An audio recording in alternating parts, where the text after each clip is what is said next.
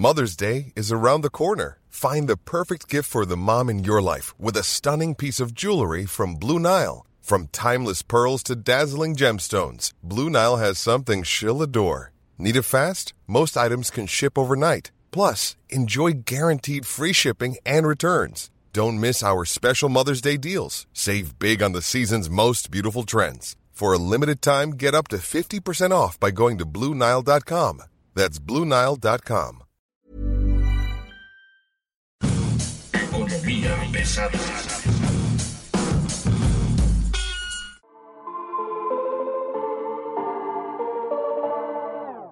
¿Cómo están? Bienvenidos. Esto es Economía Pesada y hoy tenemos el capítulo Siempre seremos historia de la 4T. Mi nombre es Luis Carriles, arroba Luis Carujos y como siempre es un gusto que esté con nosotros haciéndonos famosos con las cosas que están ocurriendo de muy corto plazo en esta 4T. Tenemos información de primer nivel y para comentarla está con nosotros soy Mario Alavés, editor en jefe del G Debate. Mario, ¿cómo estás? Muy buen día.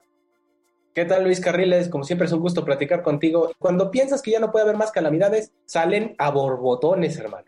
Déjenme platicarle rápidamente. Hoy le podemos contar dos cosas. Está rota ya finalmente la 4T, se está partiendo en muchísimos pedazos y la bronca es que no lo podemos reconocer.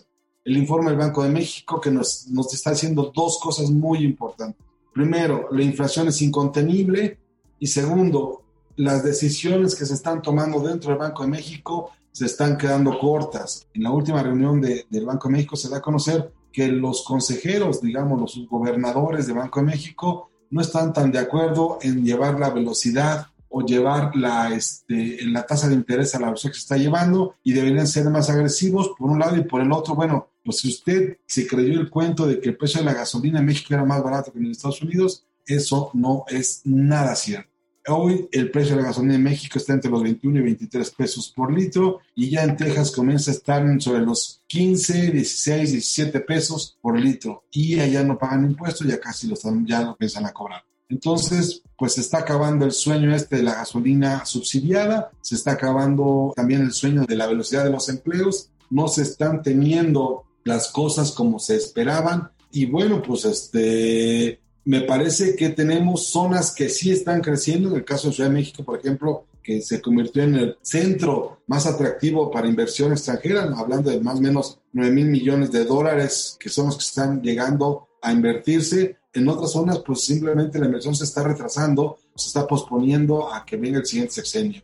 Entonces, estamos viendo una 4T que comienza a pensar cada vez más neoliberal, porque partimos de dos hechos. Uno, la inflación es el impuesto más duro que se puede pagar en las familias y son las familias más pobres las que más lo sufren. Y dos, los porcentajes que se dedican al gasto cada vez se están incrementando en el caso de las familias más pobres. Hay que ser muy, muy claros. Hoy el 70% de los ingresos de los deciles más bajos se está dedicando a la compra de alimentos, mientras que ellos dedican probablemente hasta un 60% de su ingreso, por ejemplo, para comprar útiles ahora que estén regreso a clases, mientras que las clases más acomodadas lo hacen con un porcentaje menor. Pero vamos, sí está pegando la inflación durísimo y no se está viendo una herramienta que pueda superar, digamos, la fuerza de esta inflación. No está viendo cómo se pueda enfrentar esto.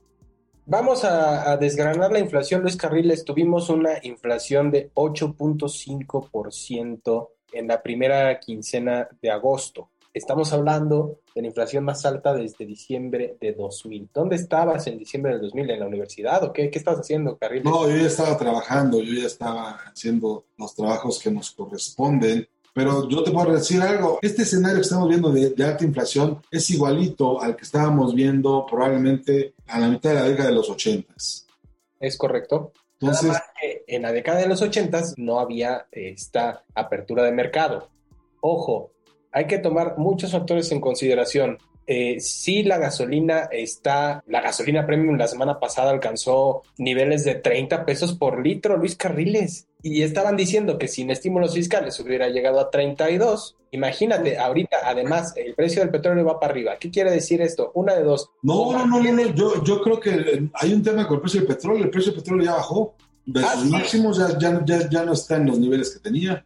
No, pero esta, eh, la semana anterior regresó a los niveles de 100 dólares por barril. ¿Sabes por qué? Están empezando a jugar un juego de poder. ¿Quiénes? Pues la OPEP, que la lidera nada más y nada menos que Arabia Saudita, con su aliado no aliado, Rusia, que forma parte del grupo ampliado de la OPEP, que es la OPEP más. ¿Qué dijo Abdulaziz bin Salman? ¿Quién es Abdulaziz bin Salman? Pues es uno de los príncipes herederos a la corona de Arabia y además es el ministro petrolero de ese país dijo que pues ellos no están de acuerdo con que haya tanta volatilidad en el mercado porque pues no está siendo delimitado el precio por los factores comunes que es la oferta y la demanda y dicen si se nos da la gana vamos a cortar el suministro un poquito para que vuelva el equilibrio al mercado. ¿Qué quieren ellos? Pues mantener el precio del petróleo por encima de los 100 dólares por barril. No sé qué tanta mano putinesca hay allí, pero... Pero además hay una cosa ahí muy importante. Estados Unidos ya comenzó a usar sus reservas. Estados Unidos no se quedó quietecito.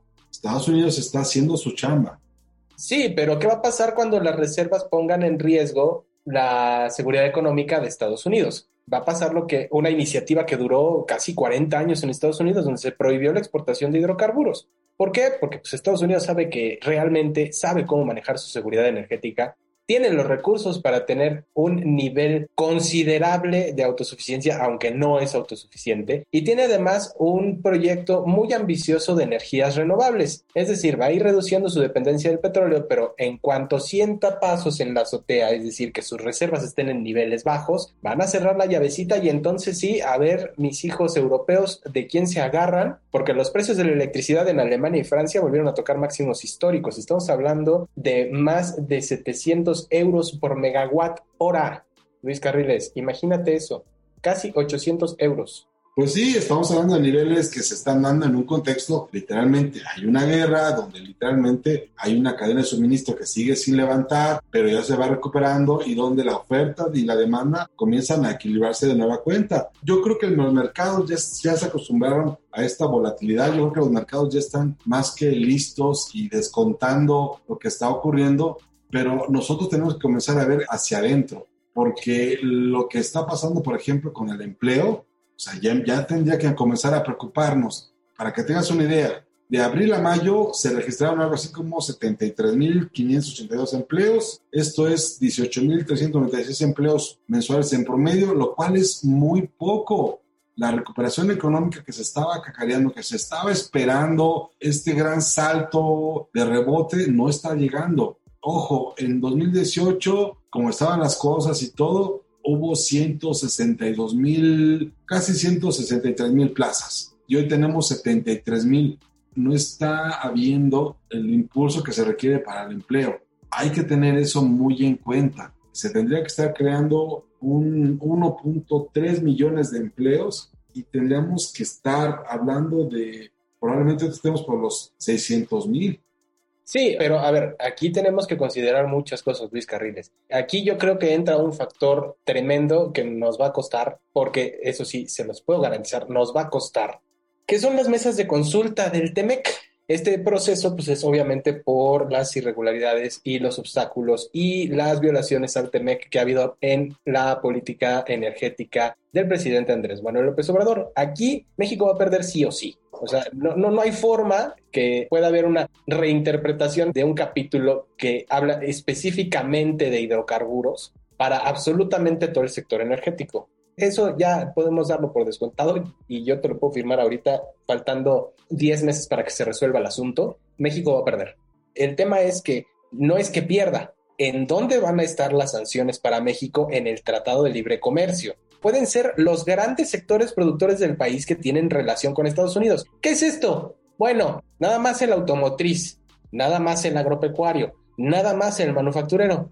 70% de la economía con Estados Unidos, ¿te gusta? Más o menos. Imagínate el impacto que va a tener eso en empleos. Y hasta que no haya certeza sobre qué es lo que va a pasar, pues no va a haber inversión. Y Pero el señor presidente ya dijo que son unos groseros. No dijo groseros, dijo majaderos. El gobierno del presidente Andrés Manuel López Obrador nos ha cumplido, digamos, con todo lo que ha dicho, ¿no? Sacó el AIFA como sea, sacó el Tren Maya como sea, Dos Bocas está en un punto de no retorno, ahorita es más caro parar el proyecto que acabarlo, digamos que de una u otra forma nos ha dicho siempre lo que va a hacer y nadie cree que sea capaz de hacerlo y vemos que lo está haciendo. No nos vamos a salir del TEMEC, pero tampoco vamos a dejar que los mecanismos del TEMEC funcionen. O sea, básicamente salirte del TEMEC sin salirte del TEMEC. Porque si vienen sanciones severas, que pueden ser 25% de aranceles sobre todos los productos, según Gabriela Silver, que es directora de análisis de Banco Base, eso es equivalente a salirte del TEMEC. Te voy a decir a qué sí le pueden poner aranceles rápidamente y nos pegan durísimo. Aranceles a las exportaciones de aguacate, tequila, frutas, lechugas, lavadoras, televisores, refrigeradores. Estamos hablando de todo lo que se puede hacer fierro viejo y todo lo que se puede comer. Ajá. Nada más. Básicamente son esos dos puntos en donde hay mucha debilidad por parte de la 4T. A ver, vamos a hacer un recuento rápido de los estados que saldrían afectados con eso. Con las manufacturas, Baja California Norte, Chihuahua, este, Nuevo León, todo el Bajío y una partecita de eh, Coahuila, ¿sale? Échale todos los estados que saldrían afectados por los aranceles agropecuarios. Estamos hablando de Sinaloa, estamos hablando de eh, Michoacán. O sea, básicamente te vas a tornar a medio país, le vas a tornar la actividad económica a medio país por necedad. Ahora, nunca, nunca ha dicho que no lo vaya a hacer, ¿eh? Todo lo que ha prometido hacer lo ha hecho. Sí, está bien. Ha ido y nos ha ido muy mal. Exactamente. El problema es ese. El problema es que ha dicho que lo va a hacer, lo hace y nos va de la fregada. Ese es el verdadero problema. Las consultas, estas consultas preparatorias antes de entrar, digamos, a sanciones, las puras consultas van a terminar en noviembre próximo.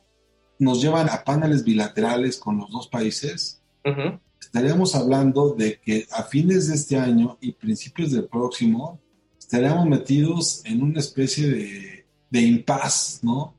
Donde las exportaciones mexicanas serían sumamente afectadas por parte de Estados Unidos y Canadá, que son los principales compradores.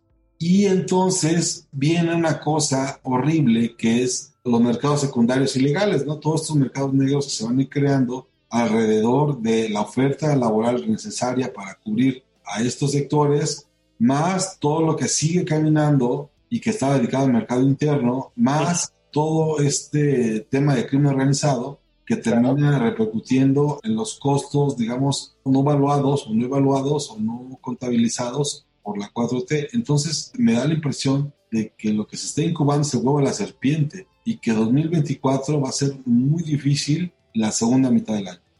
Sí, sobre todo que a partir de 2023 nos podemos olvidar de la actividad política porque todo va a ser campañas, los programas sociales van a dedicarse a las campañas, este, la actividad económica va a tender al estancamiento total. Yo creo que vamos a ver un 2023 y un 2024 muy complicados porque si llegamos a los paneles se va a resolver hasta mayo, hasta principios de mayo. Ahí vendría, digamos, el dictamen final pero aún así todavía podría extenderse más, porque México puede decir yo no estoy de acuerdo y hazle como quieras y entonces volver a abrir este panel que tendría otros 45 días adicionales. Entonces nos podríamos ir hasta mitades de 2023 sin saber qué va a pasar con este tema. Bueno, sin saber el impacto que va a tener este tema, porque sabemos lo que va a pasar. Ahora, en esta primera etapa, que son las mesas de soluciones de controversias, pues es de cuates. Una vez que lleguemos a los paneles, ya no es de cuates, ya es ahora vamos con sanciones y ahí es donde vamos a perder el siguiente tema que me gustaría platicar contigo es que estamos en agosto.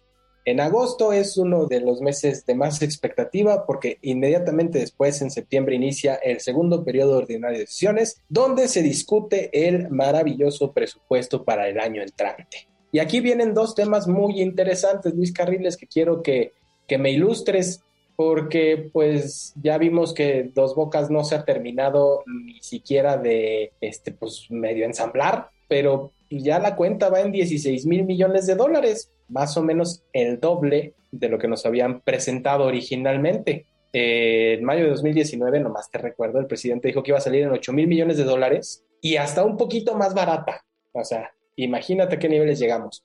Obviamente, yo pensaría, como persona pues que sabe matemáticas básicas, que si ya acabaste de construir dos bocas y que si va a empezar a producir petróleo a finales de este año, pues ya no tendrías que pedir presupuesto para dos bocas para el año entrante, ¿verdad? Pero no vas a acabar. Pero tú dijiste que ya acabaste y que en diciembre... No, no es cierto. A ver, Rocío Nale fue muy enfática. Acabamos con la parte civil. 2 de julio inauguramos la parte civil. Ajá. De la obra de todavía había camino sin pavimentar, pero bueno. Bueno, esto es otra cosa. No, pero después Pues dijo que en diciembre se iban a empezar las etapas de prueba. Ya en las etapas de prueba ya no necesitas presupuesto adicional. Sí necesitas presupuesto adicional porque hay que poner las, las plantas. Hay plantas puestas, o sea, están, están recién quitando y poniendo, quitándole los cartones a las plantas que han de traer. El asunto que tenemos o que necesitamos nosotros entender es qué viene después, ¿no? La 4T está utilizando o necesita utilizar sí o sí estos mecanismos neoliberales que tanto detesta la industria de la 4T, la industria chaira, pero este, pues ahora sí que, o sea, no hay manera que convenzas de que no estás fallando la ley en el TEMEC. Y no hay manera de que si te vas a, a los paneles comerciales los ganes. No hay forma. ¿Qué hacemos con eso? ¿Cómo lo hacemos?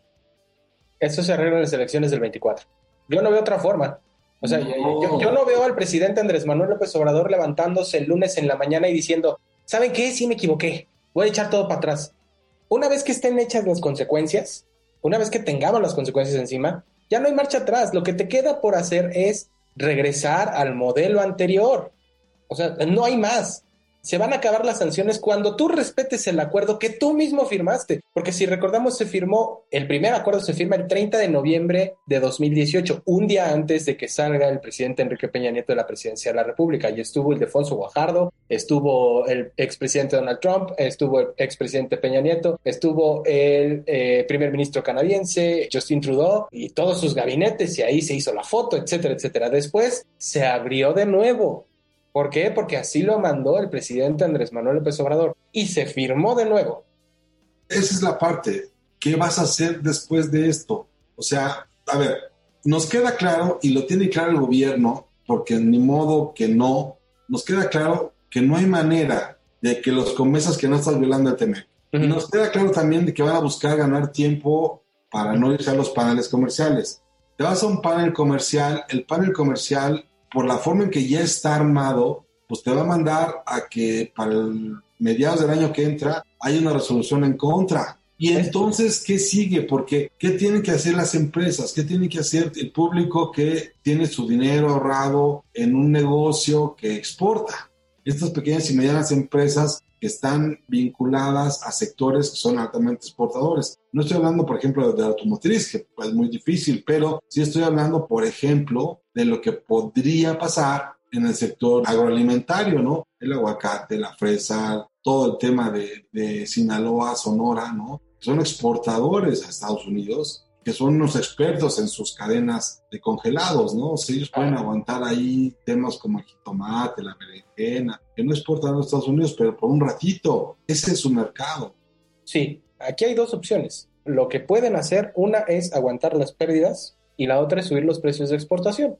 Eso no, le pega pues, la inflación en Estados Unidos. Lo que pasa aquí es que México y Estados Unidos están en una posición de perder, perder si México no cambia de actitud, cosa que no, Pero va, no va a cambiar. ¿Qué va a pasar? Una de dos, o absorbes las pérdidas y mantienes la competitividad, o incrementas los costos de tus productos. ¿Para qué? Para recuperar el arancel. O sea, para perder menos.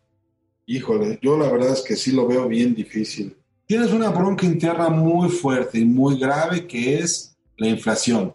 ¿Sí? Tienes a los expertos en inflación diciendo debemos ser más agresivos. Ajá. Debemos ser más fuertes debemos ser más duros con esto.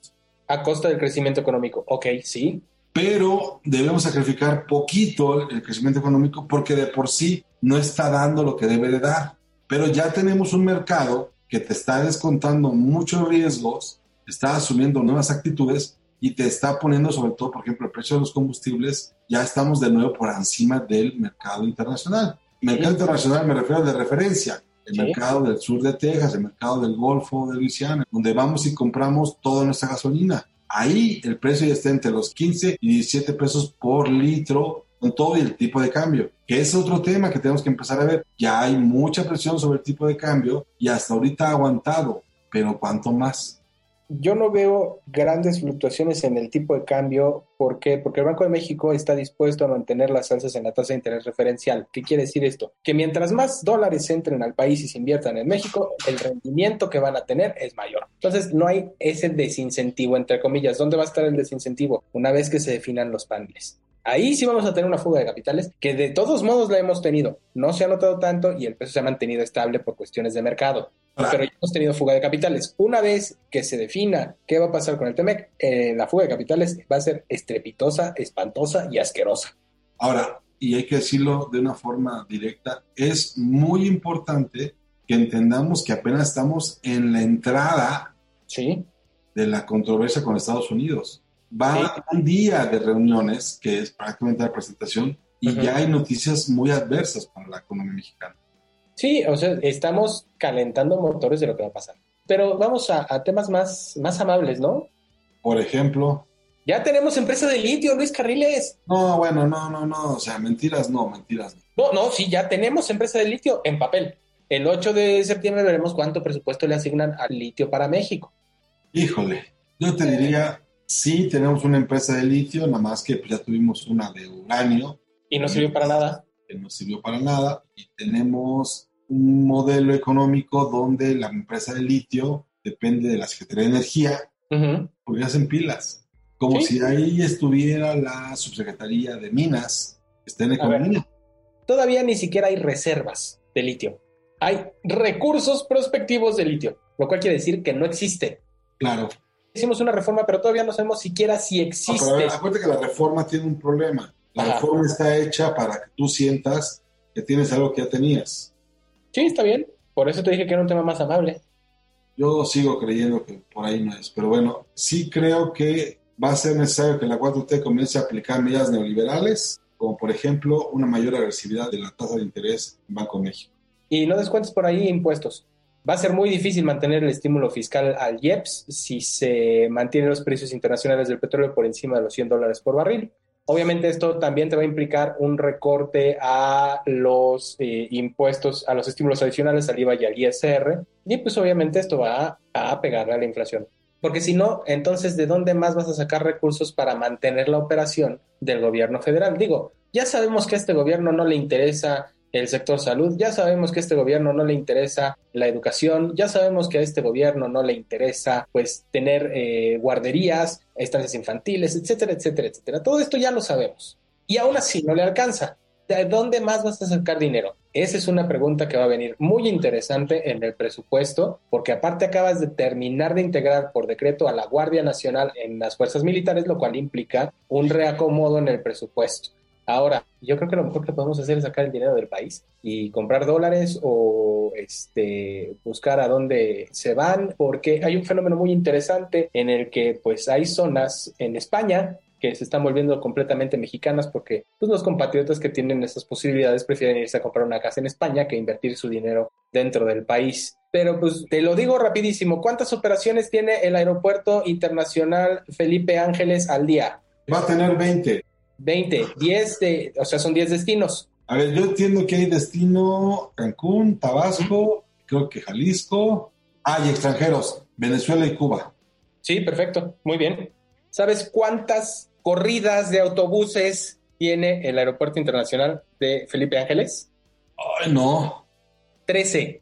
¿Tiene 13 destinos? Sí, Acapulco, Atlacomulco, Ciudad de México, Cuernavaca, Izmiquilpan, Pachuca, Puebla, Querétaro, San Juan del Río, Tampico, Toluca, Tula y Tuxpan. O sea, ¿te acuerdas cómo le decíamos a la central? Eh, Era central avionera, ahora es una central, avionera. Es la Tapo en Zumpango. Es la Tapo y lejos. Ahí te van, ¿cuántos? ¿100 mil millones de pesos? Más o menos. 100 mil millones de pesos para una terminal aérea que terminó siendo camionera. Esos son los grandes proyectos de la 4T. Pues bien, Mario, muchas gracias, te agradezco mucho. Gracias a ti, Luis Carriles, como siempre, un gusto platicar contigo. Usted ya nos conoce, estamos en arroba Luis Carrujos y nos encuentra en todas las plataformas. Esto es Economía Pesada, muchas gracias, hasta luego.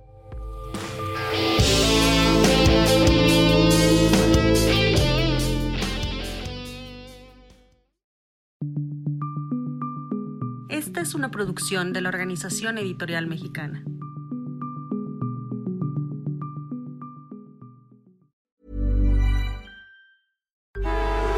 Traffic jams, tailgating, pileups. Ugh, the joys of driving. How could it get worse? The federal government wants to have a say in what you drive. That's right. The Biden administration's EPA is pushing mandates that would ban two out of every three vehicles on the road today. Don't let Washington become your backseat driver. Protect the freedom of driving your way. Visit EnergyCitizens.org. Paid for by the American Petroleum Institute.